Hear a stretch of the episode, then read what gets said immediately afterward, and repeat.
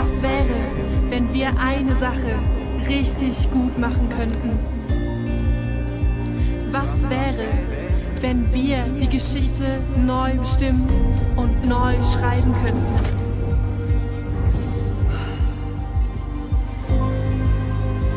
Was wäre, wenn Gott den Traum seines Herzens für alle Menschen erfahrbar machen würde? Was wäre, wenn Kirche wieder die Hoffnung dieser Welt werden würde? Was wäre, wenn du darin einen wesentlichen Platz einnehmen würdest?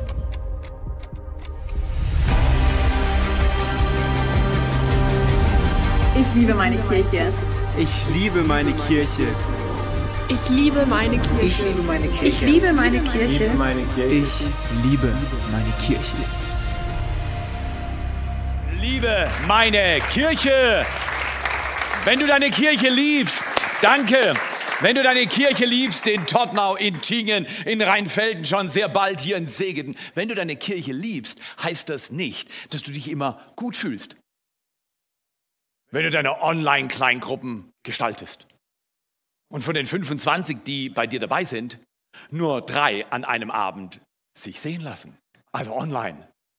Das heißt nicht, dass es sich immer gut anfühlt, wenn du früher kommst, um im Dream Team deine Arbeit zu machen und länger bleibst. Das heißt nicht, dass du dich immer gut fühlst. Aber ich bin mir sicher, in 34 Jahren Ehe hat sich Aline mit Theo nicht immer gut gefühlt. Aber Liebe ist nicht zuerst ein Gefühl, Liebe zuerst, zuallererst ist die Realität des Himmels, eines liebenden Schöpfergottes, eines Vaters, der sich vorher überlegt hat, was die Kinder brauchen, bevor sie noch gar nicht da waren. Liebe ist, bevor es irgendetwas ist, eine Entscheidung zu geben, zu sein und für andere sich aufzugeben und hinzugeben. Und weil das so ist, muss Liebe auch gar nicht immer gut fühlen, Gefühle kommen immer, aber wer sich nach Gefühlen ausstreckt, wird einen Eiertanz im Leben leben, der es nicht wert ist, nachgeahmt zu werden. Kannst du mal einmal? Genau. Wir wollen keinen Eiertanz tanzen. Wir wollen ein Leben leben, das glasklar auf Christus hinweist. Und das heißt nicht, dass wir fehlerlos sind, dass wir ohne Macken sind. Das heißt einfach, dass wenn wir eine Macke erleben, wenn wir uns irgendwo versündigen, Dinge tun, die falsch sind, dass wir sagen, ich bin Frau genug, Muttertag, oder? Ich bin Mann genug, Vatertag kommt auch irgendwann mal. Ich bin Mensch genug, um zu sagen, Vater im Himmel, es tut mir leid. Kirche ist dann gut, Kirche ist dann sehr gut, wenn wir so leben lernen. Und ich möchte dich einladen, in dieser Serie zu checken. Kirche ist nicht so sehr das, was die anderen sind. Kirche bin ich, weil ich bin Gottes Aushängeschild für meine Umgebung. Und ich darf meine Umgebung durchdringen mit der Einzigartigkeit, wie wir gehört haben, meines Lebens. Ist das wirklich so einfach? Ist das wirklich so einfach, Theo? Du redest von Kirche und Liebe und alles schön wunderbar und mein Alltag spricht eine andere Sprache. Meine Erfahrung spricht eine andere Sprache. Meine Gefühlslandschaft ist so auf und ab, das kannst du dir gar nicht vorstellen. Dagegen ist der Schwarzwald flach. Auch da wiederum, ich glaube, wir müssen uns verabschieden von dem, was wir fühlen und uns einläuten lassen vom Himmel, dass wenn Jesus nach den Gefühlen gegangen wäre, wäre er nie an diesem Kreuz gewesen. Jesus ist nicht ans Kreuz gegangen, weil er sich danach gefühlt hat. Jesus ist ans Kreuz gegangen, weil er uns geliebt hat und immer noch liebt. Und das macht den Unterschied. In einer Serie Kirche ist und der Frage, ist es wirklich so einfach, will ich nochmal meinen Serienvers sagen. Und den sehen wir in Johannes Kapitel 13, Vers 33 und 34. Jesus am Ende seines Dienstes auf Erden, kurz vor seiner riesigen, gigantischen Liebestat am Kreuz. Jesus am Ende all dessen, was er mit seinen Jüngern mehr oder weniger besprechen konnte, sagt nochmal, worauf es wirklich ankommt. Er sagt, und da waren sie nur wenige, persönlich. Wichtige Dinge teilst du mit in persönlichem Rahmen. Wichtige Dinge brauchen Augenkontakt. Wichtige Dinge brauchen Herzenskontakt. Diesen Herzenskontakt hat er gebaut über drei Jahre. Seine Jünger waren sich immer noch nicht sicher, das heißt sogar nach der Auferstehung. Einige aber zweifelten, finde ich stark, oder? Und ich bin halt so ein böser Mensch, ich will immer wissen, wer. Ich rück den Namen raus, wer war das? Und, und Jesus sagt, it's none of your business, shut up. Und ich möchte dich einladen, lerne so zu leben. Wenn du zweifelst, bleib nicht beim Zweifel, geh wieder zurück zu Jesus. Wenn du irgendwo rechthaberisch war, wer war rechthaberisch? Eigenwillig, stolz, unrein. Wer war verwirrt? Wer war überwältigt? Wer war schon mal geizig? Wer hat schon mal gesagt, jetzt habe ich die Nase voll, aber beim Putzen wurde nichts besser? In der Vielfalt dieses menschlichen Lebens sagt Gott nicht, ach ihr elenden Menschen, sondern Gott sagt in dieser Vielfalt, auch in der Zerbrochenheit menschlichen Lebens, ich gehe ans Kreuz. Meine Liebe spricht über alle Jahrhunderte. Und das ist Kirche. Und die Kirche bauen wir. Die Kirche ist nicht perfekt, aber die Kirche ist heilig, weil Jesus Christus heiligt dich und mich durch deinen und meinen Glauben und durch deine und meine Liebe. Also in dieser letzten Zeit spricht Jesus, ein neues Gebot gebe ich euch. Von neu kann hier nicht die Rede sein, weil im Alten Testament war es schon beschrieben. Von neu ist deshalb nicht die Rede, weil es neu im Sinne von ungewohnt ist unpraktisch, herausfordernd. Und meine Güte ist das Gebot, herausfordernd, unpraktisch, aber unglaublich befreiend, wenn wir danach leben lernen. Und alle von uns sagen jetzt, winkt mal zum Nachbarn und sagt, was jetzt kommt, du brauchst Hilfe, ich sag's dir. Was jetzt kommt, du brauchst Hilfe, das ist nicht so einfach. Wink mal an der Screen deinem Nachbar oder klingel mal, wir haben doch letztes Mal gesagt, klingel mal alle Klingelknöpfe und sagt, Gott hat euch alle lieb, ihr Sünder. Nein, das, das, das, das, das machst du natürlich nicht. Aber Leute, habt Spaß. Das Leben mit dieser Pandemie hat vielen Leuten ihre ursprüngliche Freude geraubt. Und ich sag dir, ich lass mir doch nicht meine Freude rauben. Die Freude kommt nicht von der Erde, die Freude kommt vom Himmel. Und wenn der Himmel in deinem Herzen wohnt, hast du nie einen Grund, dich nicht zu freuen. Es fühlt sich manchmal nur schlecht an. In jedem Fall sagt dann Jesus zu diesen Jüngern, nicht perfekt, nicht immer vorbildlich, aber seine Jünger, seine Freunde. Er sagt zu ihnen, neues Gebot gebe ich euch, nicht ganz easy, schnallt euch an. Wenn ihr es tut, dann werdet ihr leben. Dass ihr, schau nochmal zum Nachbarn und sag, dir gilt das gleich nicht. nein, nein, nein, aber das ist so. Wir wählen uns in der Regel aus, wem wir was geben. Und Jesus sagt, ein neues Gebot gebe ich euch, dass ihr einander liebt. Damit, wie ich euch geliebt habe, dass ihr auch einander liebt. Daran werden alle. Wenn Jesus meint alle, dann meint er momentan acht Milliarden Menschen auf der Erde. Wow, wenn Christen einander lieben? Nein, das steht nämlich nicht drin. Interessant, da war doch letztes Mal eine Diskussion. Daran werden alle erkennen, dass ihr meine Jünger seid, wenn ihr einander liebt. Oh, ist das gut. Wenn ihr untereinander Liebe habt. Woran erkennen? An deinem absolut makellosen Glaubensbekenntnis? An deinen nach außen hin toll gelebten Taten? Wer, wer, wer hat sich schon mal äußerlich gut verhalten und innerlich total verrottet gewesen? das ist erstaunlich. Wenn Gott alle Male auf die Screen bringt, wo ich äußerlich mich bemüht habe und du dachtest vielleicht, Mensch, Theo ist vorbildlich. Und der Himmel lacht dann. Und er lacht nicht mich aus, der Himmel schmunzelt. Und der Vater dreht sich um zum Sohn und dem Heiligen Geist und sagt, ist es nicht unser Vorrecht? Gott dreieinig, Vater, Sohn und Heiliger Geist. Wir decken all das Ungereimte im Leben von Theo ab. Ist das nicht fantastisch? Bist du nicht dankbar? Dass er auch, ist das, das steht in der Bibel. Ich weiß, wir, wir, wir, wir, wir haben Schwierigkeiten, das zu glauben. In der Bibel steht, in Sprüche und im Neuen Testament wiederholt, die Liebe deckt viele Sünden zu. Das ist eine andere Theologie. Du musst nicht die Sünde deines Bruders, deiner Schwester aufdecken, das ist jemand anderes sein Business.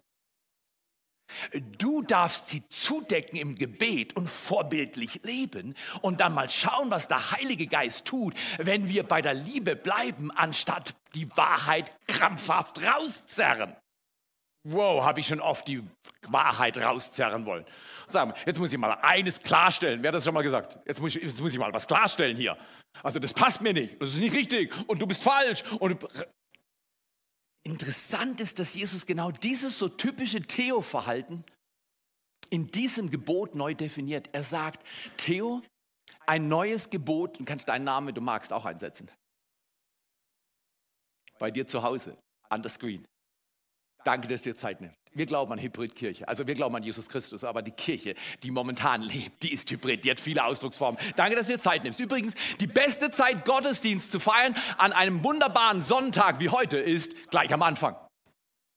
Ich glaube nicht daran, dass wenn das Wetter schön ist, dass man seine Pläne macht und Gott hinten anstellt. Ich würde checken, was mir wirklich wichtig ist. Und ich würde das, was mir wichtig ist, zuerst machen. Ja, ist nicht easy, aber ich glaube, das muss mal gesagt werden. Und du darfst dir online alles anschauen, in Tingen alles anschauen, in Tottenau alles anschauen. Überhaupt keine Frage.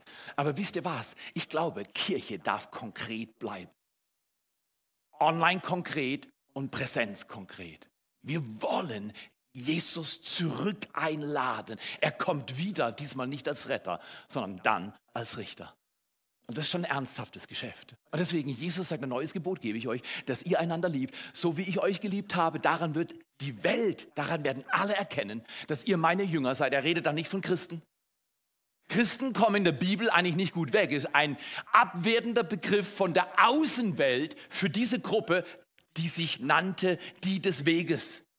Menschen, die sich Jünger nannten. Jüngerschaft in der Bibel ist glasklar definiert. Du musst jetzt auch nicht zu deinem Chef gehen morgen und sagen, ich habe gelernt, ich bin ein Jünger. Das versteht er erstmal nicht. Wichtig ist, Jünger soll man erkennen an ihrer Liebe, bevor man sie hört durch ihren Mund.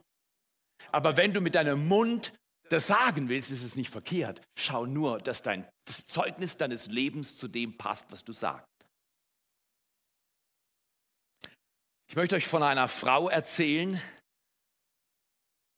die, und das kann man so sagen, ein sehr erstaunliches Leben gelebt hat. Lehnt euch mal zurück, die Story wird dich beglücken, weil sie vielschichtig, vielfältig ist. Und die Frau ähm, hat sich ähm, in den 60er Jahren des letzten Jahrhunderts massiv, vorsätzlich und mit dem Rums, könnte man sagen, verabschiedet von ihrem Glauben. Anfang 20 im Studium hat sich dem Atheismus verschrieben, hochgradig begabt, hat Bücher angefangen zu schreiben. Man nennt es Gothic Fiction, ähm, Vampirchroniken und anderes. Und manches, was sie schreibt, Darüber könnte man sich unterhalten, ob man das so gut gefunden hat oder gut findet. In jedem Fall hat sie eine 40-jährige Geschichte dann hingelegt, 90 Millionen Bücher verkauft. Ihrer ersten Tochter zugeschaut, wie sie noch bevor sie zehn war an Leukämie verstorben ist.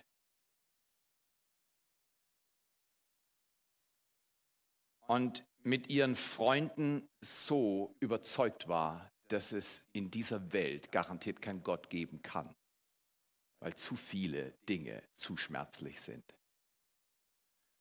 Und diese Frau, die so klar gegen das ist, was in der Bibel geschrieben steht, so klar ausgedrückt hat, formuliert hat, Lebensstil gelebt hat, am Ende dieses letzten Jahrhunderts sucht sie anhand des jüdischen Volkes.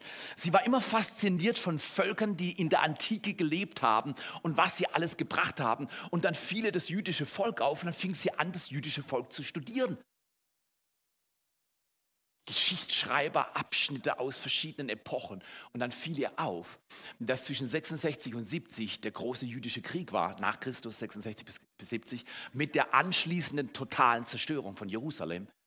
Und es ist ein markantes Datum in der Geschichte dieser Welt, dieser Krieg und dann äh, diese Zerstörung des Tempels und die Entwurzelung des jüdischen Volkes. Und bis heute ist dieser Tempel nicht wieder aufgebaut worden. Da ist eine Verheißung, der soll wieder aufgebaut werden. Und dann hat sie sich gefragt, wo könnte ich eigentlich noch Informationen bekommen, um herauszufinden, dass, ähm, was, was, ich, was es auf sich hat mit diesen Juden, dass die noch heute leben und ihren Glauben, obwohl sie so oft benachteiligt wurden, nicht verloren haben, sondern bewahrt haben. Und dann fing sie an rumzusuchen, plötzlich kam sie drauf, man könnte ja auch ins Neue Testament schauen. Das ist ja auch ein historisches Dokument. Anne Rice, atheistisch, alle möglichen moralischen Geschichten am Laufen. Und plötzlich in der Suche im Neuen Testament nach Daten zu dieser Zerstörung, weil sie sich sagte, dass die, die Bibel ist ja eh Legendenbuch und, und da ist so viel hinzugefügt worden und es war garantiert nach 70 nach Christus. Sucht sie das Neue Testament durch und findet keinen Bezug für diesen Krieg und dieser Zerstörung Jerusalems als schon stattgefunden. Hinweis ja. Und jetzt kommt sie durchs Lesen des Neuen Testamentes als intellektuell atheistisch überzeugte Frau zu einer Wegscheidung, einer Krise in ihrem Leben.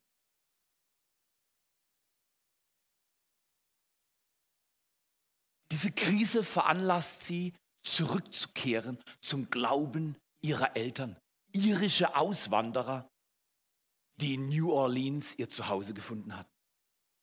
Diese Frau, die so viele Dinge so klar gesagt hat, was alles ist und was nicht ist und was nicht sein kann, macht eine Totalkehrtwende Ende 50 und schreibt dann Folgendes. Ich möchte es dir vorlesen.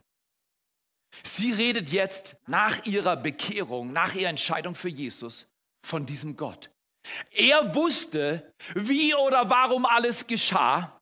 Er kannte die Veranlagung jeder einzelnen Seele. Er würde nicht zulassen, dass irgendetwas aus Versehen passiert. Niemand würde aus Versehen in die Hölle kommen. Dies war seine Welt. All das hier er hatte die vollständige Kontrolle darüber. Seine Gerechtigkeit, seine Barmherzigkeit waren nicht unsere Gerechtigkeit und unsere Barmherzigkeit. Was für eine Torheit, sich so etwas überhaupt vorzustellen.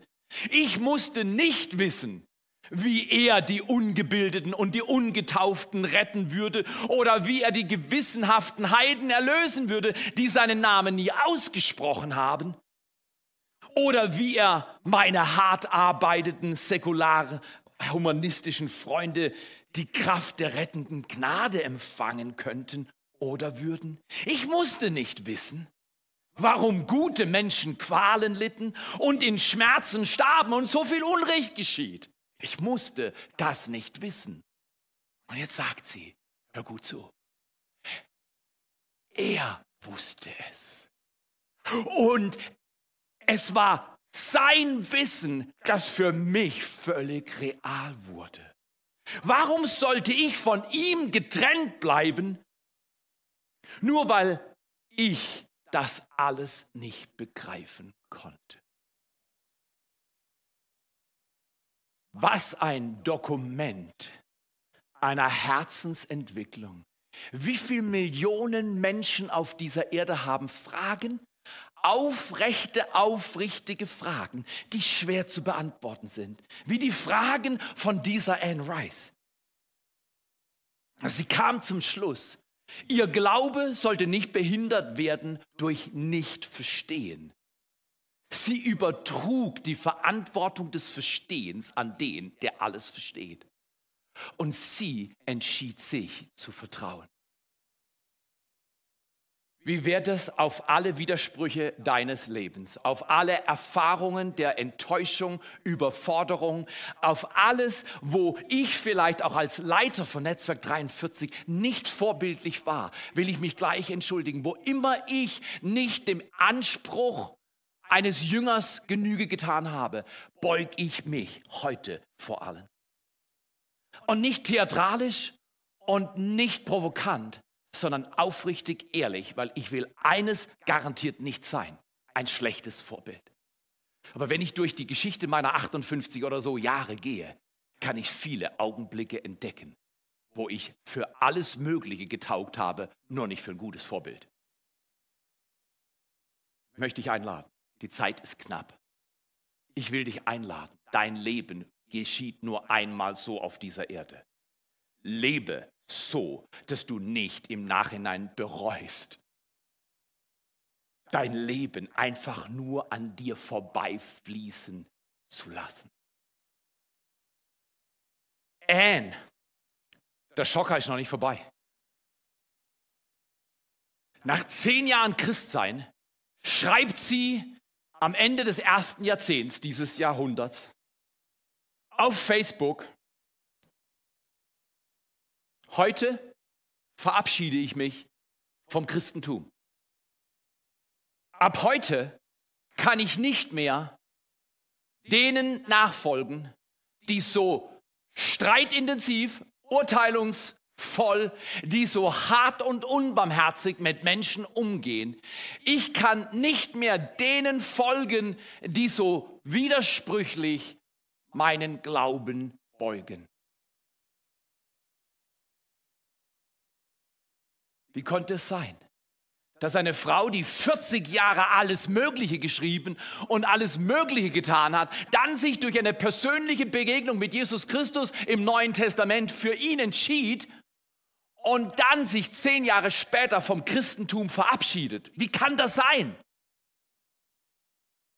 Dann schrieb sie zusätzlich, mein Glaube an Christus ist zentral für mein Leben, meine Bekehrung von meinem pessimistischen, atheistischen, negativen Denken und Sehen einer verlorenen Welt, die ich nicht verstand.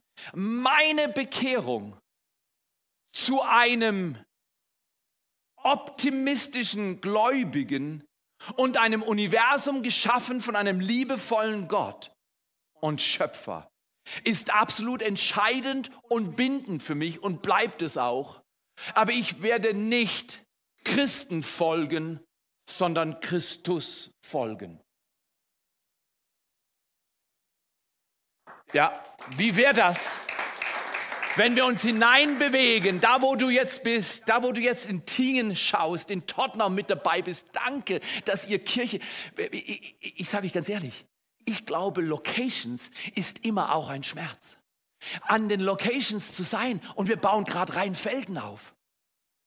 Ist immer auch eine Spannung. Danke, dass wir über Video so gut verbunden sind. Danke, dass du Leute einlädst. Es ist so, in dieser Welt, in der wir uns heute bewegen, ist eine Screen kein Problem mehr. Aber es braucht trotzdem Liebe, dass ihr in Tottenau volle Kanne alles gebt, was ihr habt damit Kirche in Tottenau gebaut wird, damit Kirche, Kirche in Tingen gebaut wird. Deine Präsenz ist so wichtig, auch hier. Es ist nicht so, dass ich sage, nebenher mal am Montagabend schaue ich mir auf doppelter Geschwindigkeit mal den Lobpreis an. Die Predigt interessiert mich eh nicht. Oder andersrum, oder Kirche ist kein Anhängsel.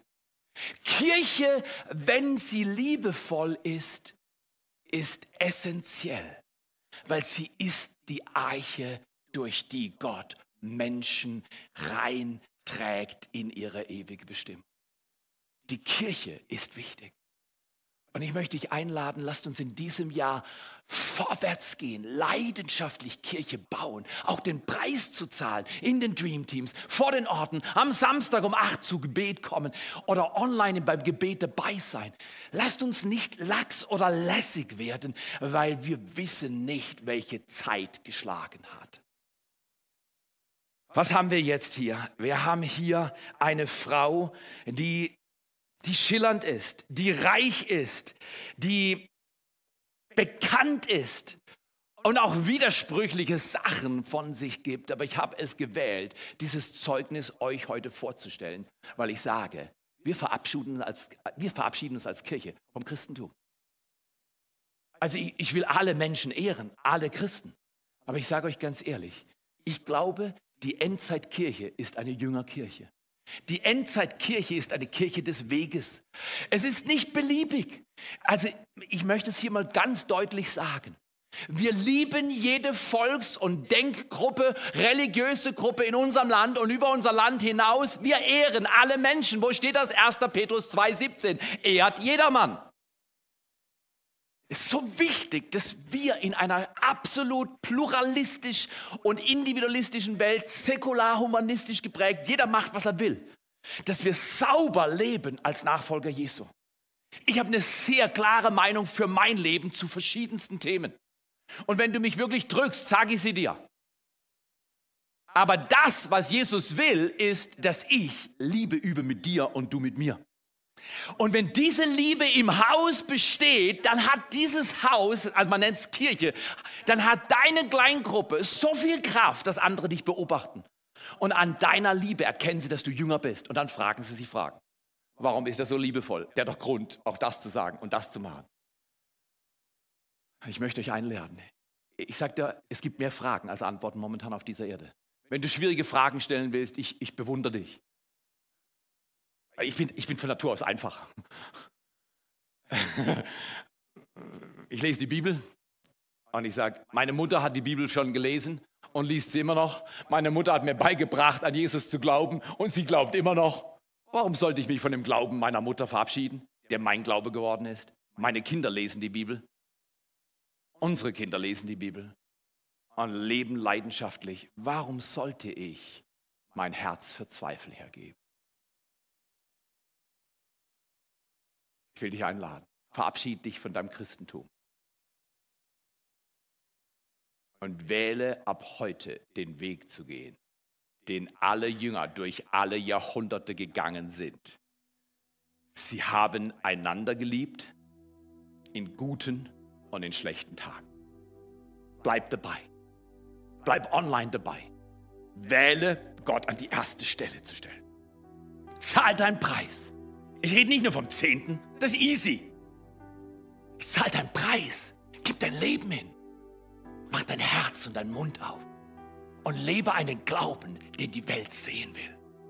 Diese Welt wartet auf Christen, die sich ganzheitlich, ganzherzig, ungeteilten Herzens an diesen Jesus verschenken, verschwenden und nichts, nichts aussparen, um ihm Ehre zu geben und der Welt zu zeigen, dass Jesus Christus Liebe ist und dass diese Liebe Kraft hat.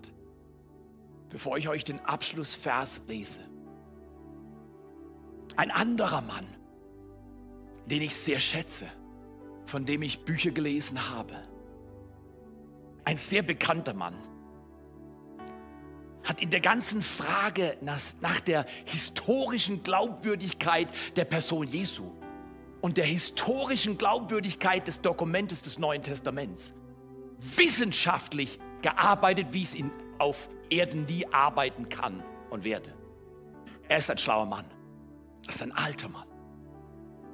Und nach Jahren und Jahrzehnten von Studium und Lehre und Bücherschreiben und kirchliche Verantwortung üben, schreibt er in seinem 2007 veröffentlichten Buch.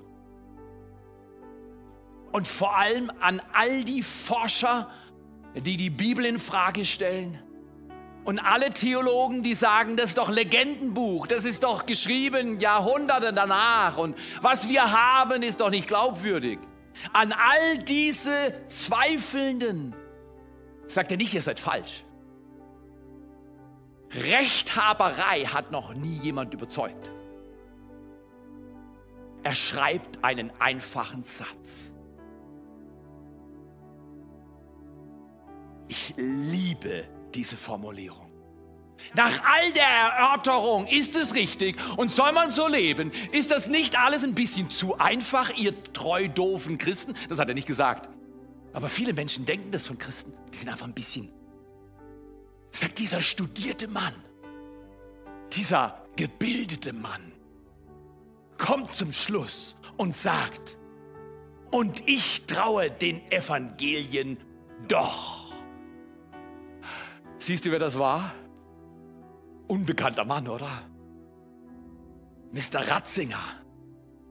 Oh, Josef hat abgeliefert an dem Tag, als er diesen Satz geschrieben hat. Jeder von euch kann zweifeln, solange er will oder sie will. Auch am Muttertag. Zweifeln bringt nicht weiter. nach dem Zweifel eine Herzenshaltung kultivieren, des Glaubens trotz des Zweifels. Und zu sagen, ein neues Gebot gebe ich euch, dass ihr einander liebt, genau damit, wie ich euch geliebt habe, ihr einander liebt. Daran werden alle erkennen, dass ihr meine Jünger seid. Daran, dass ihr Liebe untereinander habt. Ich möchte dich verpflichten, wenn du das willst. Ich habe mich verpflichtet. Wenn du mich an irgendeiner Stelle erwischt, wo ich nicht vorbildlich und liebevoll lebe, du hast das Recht, mich zu ermahnen. Was? Du bist der Chef und lässt dich ermahnen von jedem? Ja.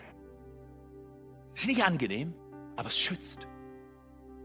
Wir wollen Jesus nachfolgen um jeden Preis. Und die Evangelien und das ganze Wort Gottes und die Bibel ist vertrauenswürdig. Lies sie täglich. Ja, das kann ich nicht. Nee, das willst du dann nicht.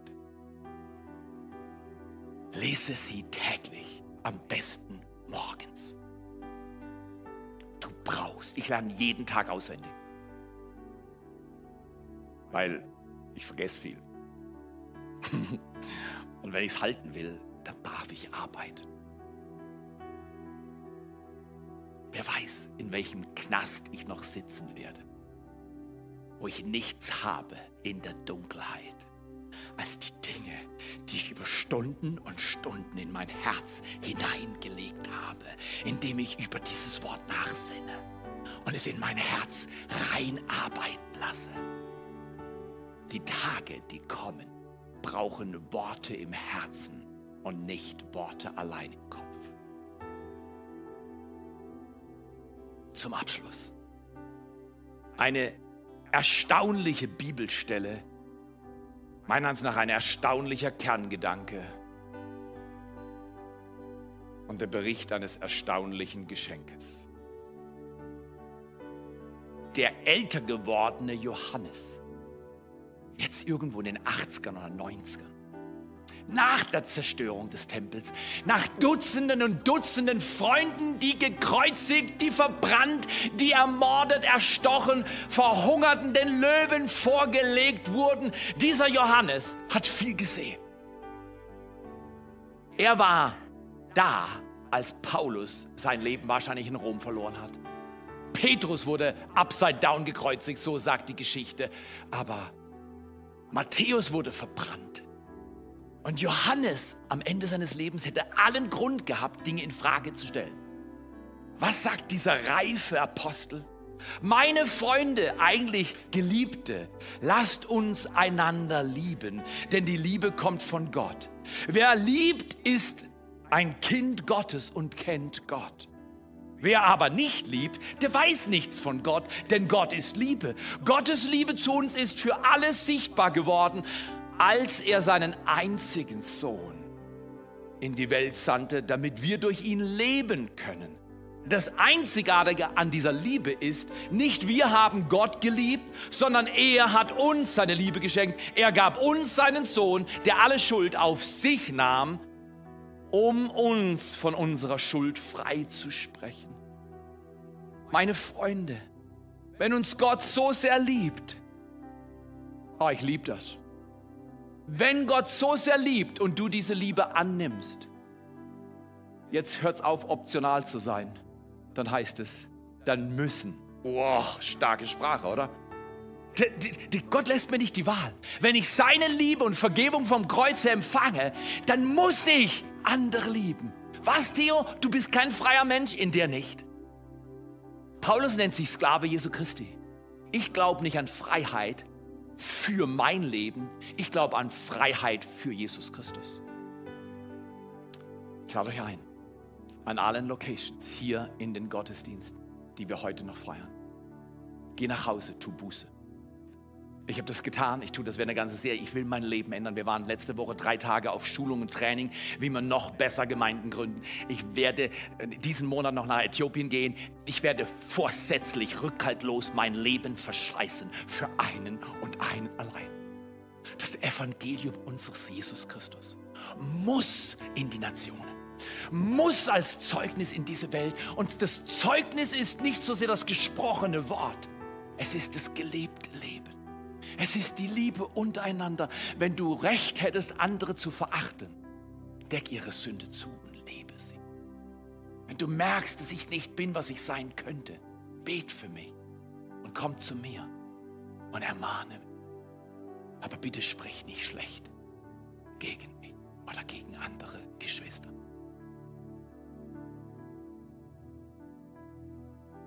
Kirche ist liebevoll. Und dann ist Kirche. Oh, Kirche, die liebevoll ist, ist glaubwürdig. Kirche ist liebevoll, dann ist sie glaubwürdig. Da steht nicht drin, glaube an die Kirche, dann wirst du liebevoll.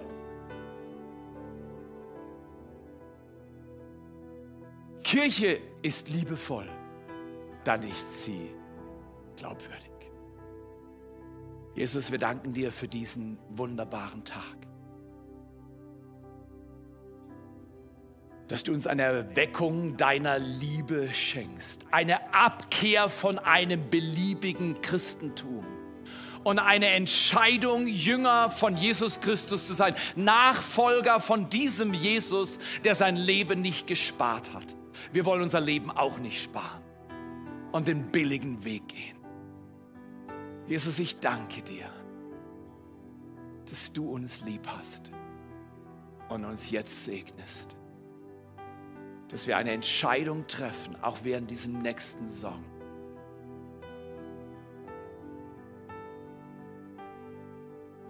Deine Liebe zu unserem Herz zu lassen und alle Härte meines Herzens, alle Härte deines Herzens, alle Enttäuschung, aller Vorwurf, auch alles Recht.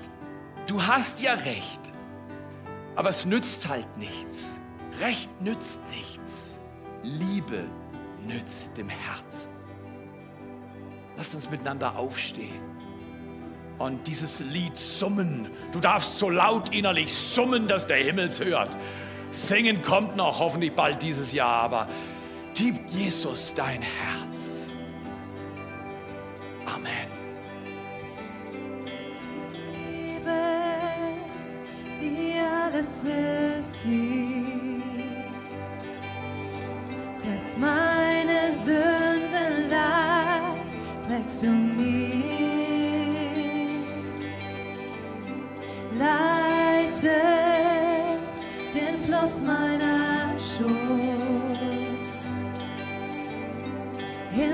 Ins weite Meer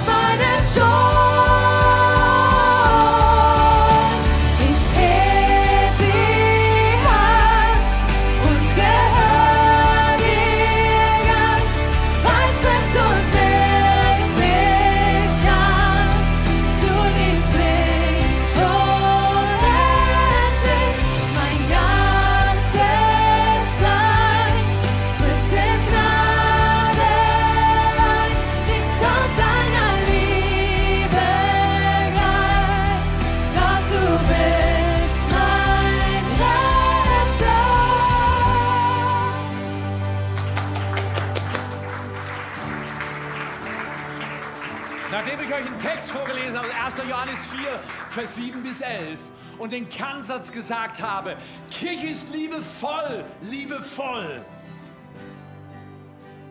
Und dann ist sie glaubwürdig, will ich euch vom Geschenk erzählen, dem ungewöhnlichen Geschenk. An meinem 18. Geburtstag. Damals habe ich Marlboro rot-weiß geraucht. Schaue ich auf den Tisch und sehe ein Päckchen und mit meinen Maureraugen die Abmessungen sehr schnell scannen können, habe ich gesagt, ich wette, darunter verbirgt sie eine Schachtel Zigaretten. Ich war schon erstaunt und perplex, weil ich wusste, das Geschenk kommt von meiner Mutter, die mir nicht einmal, sondern mehrmals gesagt hat, was sie von meinem Rauchen hält. Es war glasklar, was sie davon denkt. Und es war glasklar, ich wusste es selber. Ich pack das Päckchen aus. Und heute 40 Jahre, meine Mutter ist heute da, du darfst gerne mal für sie klatschen. 40 Jahre später, 40 Jahre später wirkt dieses Geschenk in meinem Leben noch. Im Zweifelsfall, wenn ich einen Menschen lieben kann, der Dinge tut, die ich nicht liebe, entscheide ich mich für den Menschen und nicht für sein Fehlverhalten. Jetzt mach aus dieser Marlboro-Packung keine Theologie. Darum geht es heute nicht. Aber was ich über 40 Jahre verstanden habe, meine Mutter hat die Wahl für Jesus so getroffen, dass sie über ihren eigenen Schatten nicht nur gesprungen ist, sondern regelmäßig aus der Komfortzone gelaufen ist. Wie wäre es, wenn du heute dein Leben in die Hände von Jesus Christus legst? Er gibt dir alles und noch mehr. Manchmal sogar das, was du nicht verdienst oder bei mir und ich nicht brauche. Aber er liebt uns. Und wenn du willst, bete dieses einfache Gebet. Und dann gehen wir in diesen Sonntag. Wenn du magst, schließ die Augen. Und wenn, ich bin so ein Typ, ich strecke mich immer aus nach dem, den ich brauche. Und Jesus Christus braucht man. Er ist das Leben, die Wahrheit. Er ist der Weg, die Wahrheit und das Leben. Wenn du heute magst, bete mit mir diese einfachen Worte. Jesus, ich will dich. Ich brauche deine Liebe. Taufe mich in deiner Liebe. Vergebe mir alle meine Schuld. Reinige mein Herz und befähige mich, ein Leben zu leben, das andere liebt und annimmt, wie sie sind. In deiner Kraft in deinem Namen. Amen. Gebt ihm nochmal Ehre. Und dann lasst uns das beste Leben jetzt leben und ihm dienen und euren Nachbarn erzählen und sie einladen und lasst uns Geschenke geben und Gutes tun. Lasst uns Menschen überwältigt sein, lass sie überwältigt sein von der herzlichen Liebe, die du zu deinen Geschwistern und Menschen in der Kirche hast, aber lass sie raus in diese Welt, in Jesu Namen. Danke, dass ihr online dabei seid, dass wir zusammen unser bestes Leben jetzt leben. Für den Retter.